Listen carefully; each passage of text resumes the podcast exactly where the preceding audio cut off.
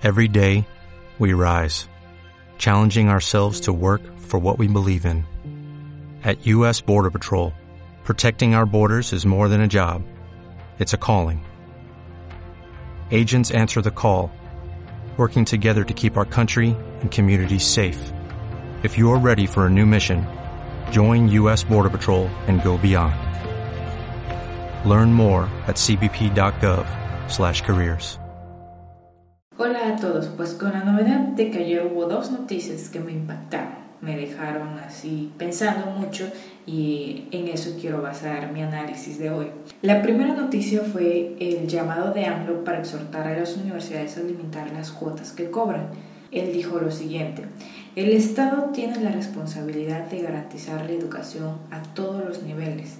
Esto tiene que llevar a que hagan un esfuerzo a que se suspendan las cuotas en las universidades públicas porque en efecto en la mayoría de las universidades públicas se cobran cuotas. Esto dijo en su conferencia de prensa desde Hidalgo. Lo que AMLO quiere y de hecho presumió en esa misma conferencia es que la reforma educativa que él promueve junto con su partido, la educación universitaria sea gratuita y obligatoria. Este tipo de propuestas hacen que AMLO pues se le domine como un populista porque ofrece soluciones fáciles a problemas complejos. Y bueno, yo digo soluciones fáciles entre comillas porque el sistema educativo es más complejo de resolver. Veamos, como punto número uno, el gasto público ya no se puede sostener con el cobro de impuestos. O sea, el gasto público se sostiene con los impuestos y ya no se puede, por lo tanto, tendrán que aumentar los impuestos para sostener el gasto público o se tendrán que imprimir billetes. Y los gobiernos siempre optan por imprimir billetes y da igual si se aumentan los impuestos o se imprimen los billetes porque las consecuencias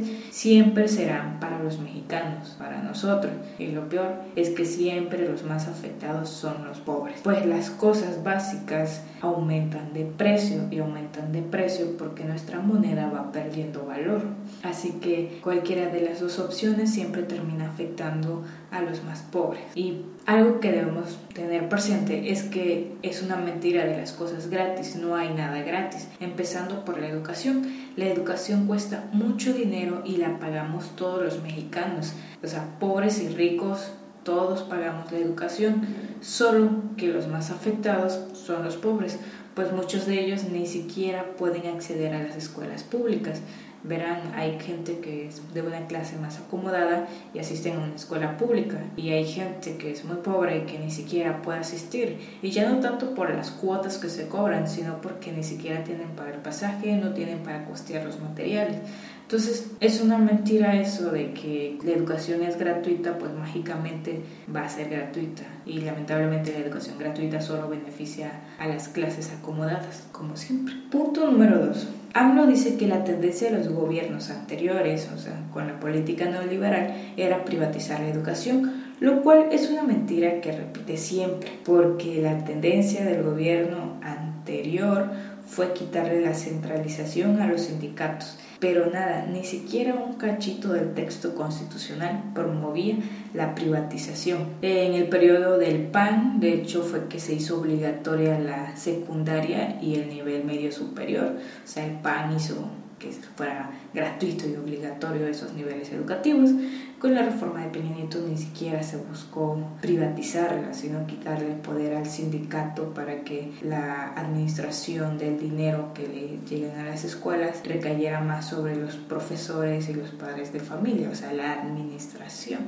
Ese tema, pues sí lo estudié mucho en su momento, porque yo estudié en Oaxaca y, bueno, yo ahí vi todo el, el, manejo del sindicato, vi cómo los profesores ascendían a director solo por contar a cuántas marchas fueron. Entonces, por eso me interesó mucho el tema. Así que no, la educación no se estaba privatizando, ni siquiera se promovió privatizarla. El tercer punto, la educación superior gratuita y obligatoria solo ocasionará que las universidades se vuelvan maquiladoras de gente con títulos profesionales pero sin la capacidad para emplearse. Lamentablemente nuestra economía no crece eh, a una velocidad sorprendente, entonces mucha gente se está titulando y al salir de la universidad pues no encuentran ofertas de empleo ni siquiera tampoco una oportunidad para autoemplearse. Por la poca demanda del mercado. Recordemos que el mercado somos todas las personas que consumimos algún tipo de producto o servicio. O sea, el mercado somos todos al final. Entonces, de nada sirve que salgan más personas con títulos profesionales si el mercado no está creciendo para ofrecer más demanda de productos. Entonces necesitamos que la economía crezca para que también los profesionales puedan tener un trabajo en empresas o en donde se especialicen, pero necesitamos aún que primero crezca la economía para luego ver la educación. Sonará irónico, un poco malo decir esto, pero de nada sirve que exista la educación gratis y al final nuestro crecimiento económico es muy poco y no hay ofertas laborales.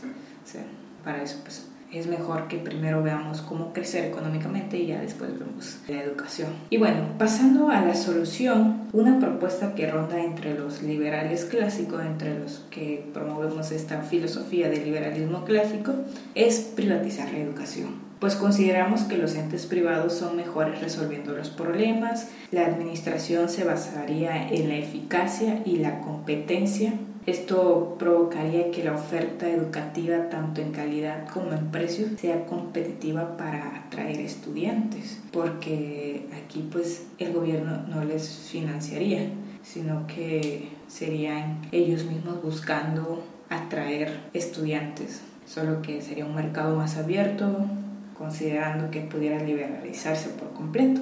Por supuesto, en este tema será siempre, ¿y los pobres qué? O sea, los pobres cómo acceder a la educación y todo esto.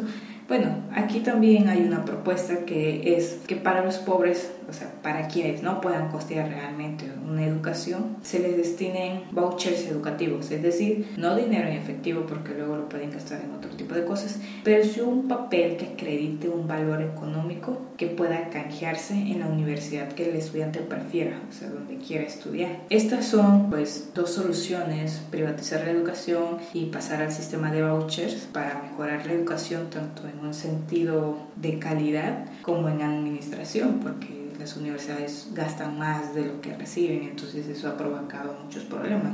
Pero para profundizar en este asunto, yo les invito a que visiten la página web del movimiento político Liberemos MX. Eh, la página es liberemos.mx. Ahí encontrarán a detalles esta propuesta, la cual tiene como finalidad que la educación sea de calidad y accesible para todos y tener presente que los pobres no serán olvidados. Por otra parte, es la noticia sobre una nueva serie televisiva. Sí, Me Canso Ganso se convertirá en una serie televisiva, pues será el Canal 22, un canal del gobierno, quien transmitirá la serie. El gobierno federal destinó más de 2 millones de pesos para realizar esta serie, que estará a cargo de la empresa SIN Compañía SA de SB, por ahí una acotación, esta empresa desde el 2011 ha recibido muchos contratos millonarios por parte del gobierno, así que no es un asunto solo de ambos, sino también de los gobiernos anteriores. Y para hacerlo aún más importante, la adjudicación fue directa, es decir, no hubo licitación o competencia para decidir